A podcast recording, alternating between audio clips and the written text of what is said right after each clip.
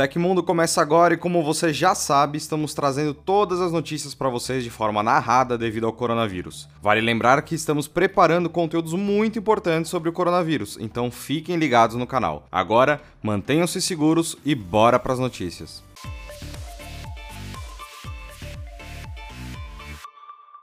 A empresa High Technologies vai lançar no início de abril um novo teste rápido para o coronavírus no Brasil. O teste tem capacidade para dar o resultado em cerca de 10 minutos. A novidade será comercializada em grandes redes de farmácias, com presença em vários estados. O teste, já aprovado pela Agência Nacional de Vigilância Sanitária, será oferecido no dispositivo HiLab, um mini laboratório de 12 centímetros cúbicos desenvolvido pela startup, que pode realizar diversos tipos de teste simultaneamente. Entre eles estão o de gravidez gravidez, zika, sífilis, glicemia, dengue, hepatite C, influenza A e B, PSA e HIV. Para dar diagnóstico da Covid-19, o exame utiliza a técnica da imunocromatografia, conhecida por detectar anticorpos produzidos pelo organismo em reação à presença do vírus. Diante da falta de opções no Brasil, a Anvisa deu o aval para a produção de vários deles no país. A expectativa é de que o número de testes adquiridos pelo Ministério da Saúde seja ampliado para 22,9 milhões.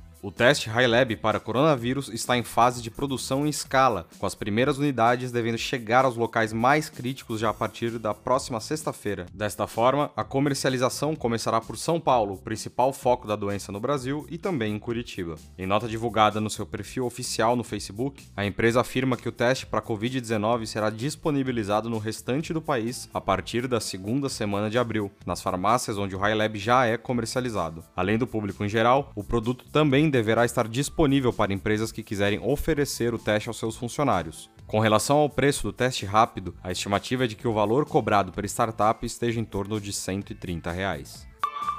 A fabricante chinesa Huawei apresentou nesta quinta-feira os três novos smartphones da sua principal linha de dispositivos móveis. Os modelos são o Huawei P40, Huawei P40 Pro e Huawei P40 Pro Plus. Os modelos contam com conectividade móvel 5G e o destaque está nas funcionalidades da fotografia, assim como na geração anterior, a do elogiado P30 Pro.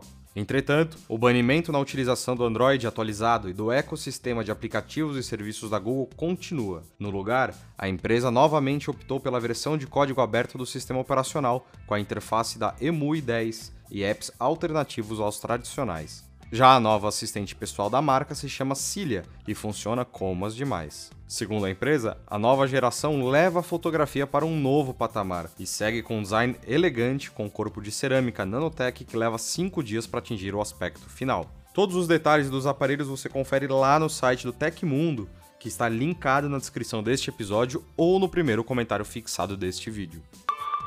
A oferta do dia que o Tecmundo traz para você é uma fritadeira elétrica sem pis e fit de 3,5 litros. Ela está custando cerca de 189 reais no link na descrição do episódio. Vale notar que quando você compra por esse link, você ajuda o Tecmundo a pagar as contas no fim do mês.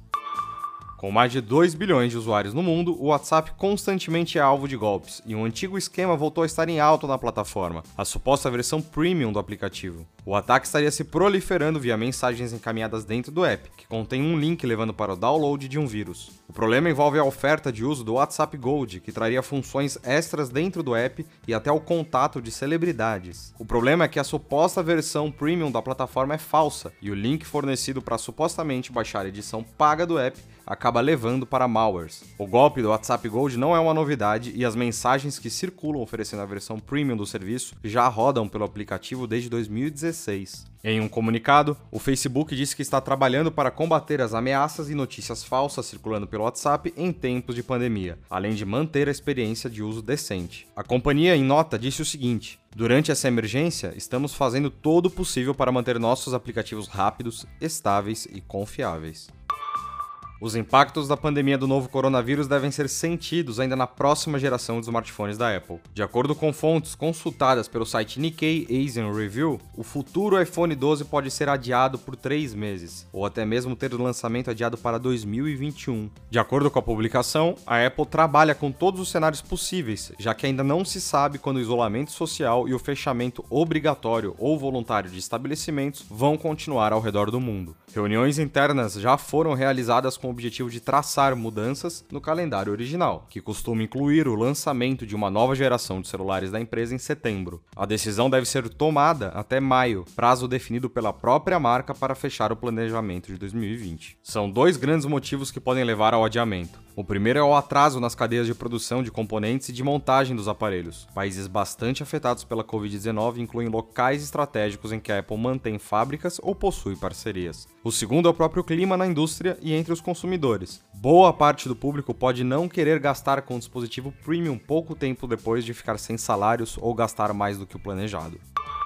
Ontem falamos sobre o abandono do Snapdragon 865 por ser muito caro para as empresas. Por isso, perguntamos se você achava isso um movimento certo. 63% de vocês acham que as empresas fizeram certo em não escolher o processador porque subiria muito o preço do celular. Enquanto isso, 36% votou que o processador deveria sim ser utilizado e a diferença poderia ser repassada no preço final. Agora, o Tecmundo quer saber o seguinte: você acha que a Apple deve atrasar o iPhone 12 para 2021? Responda no izinho que vai aparecer aqui em cima na tela.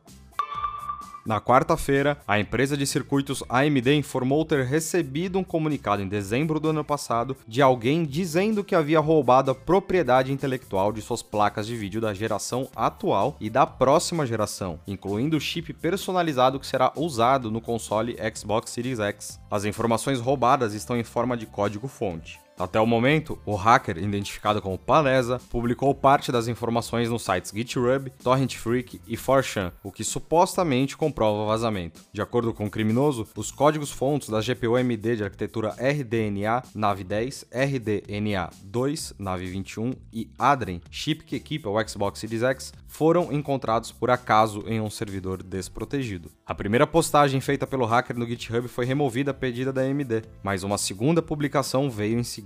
A princípio, ele diz que pretende negociar a venda das informações para quem estiver interessado. Enquanto isso, os arquivos de demonstração foram disponibilizados com senha para restringir o acesso a indivíduos selecionados. O hacker ainda diz que as informações que compreendem duas gerações de GPUs e um produto específico estão avaliadas em 100 milhões de dólares. Ele não pede esse valor como resgate, mas se não encontrar comprador oferecendo uma quantia qualquer, todas as informações serão publicadas na internet na íntegra e de graça. A AMD afirmou que está trabalhando junto a oficiais da lei e outros especialistas para iniciar uma investigação sobre o caso.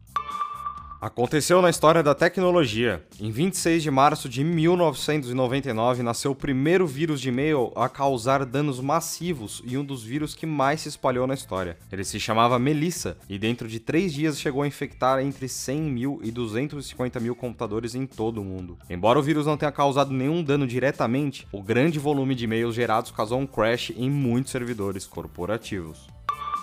E essas foram as notícias do Hoje no Tecmundo desta quinta-feira. Programa vai ao ar de segunda a sexta sempre no fim do dia. Os links e tempos de todas as notícias que a gente deu aqui estão no comentário fixado no YouTube na descrição do episódio nas plataformas de áudio. Quem quiser assinar o programa como podcast, os links estão na descrição do vídeo. Aqui quem fala é o Felipe Paião e amanhã tem mais. Ah, você pode me encontrar no Twitter pela Felipe Paião. Pessoal, esperamos que vocês estejam em casa e seguros. Continuem seguindo as recomendações do Ministério da Saúde. Um abraço e até amanhã.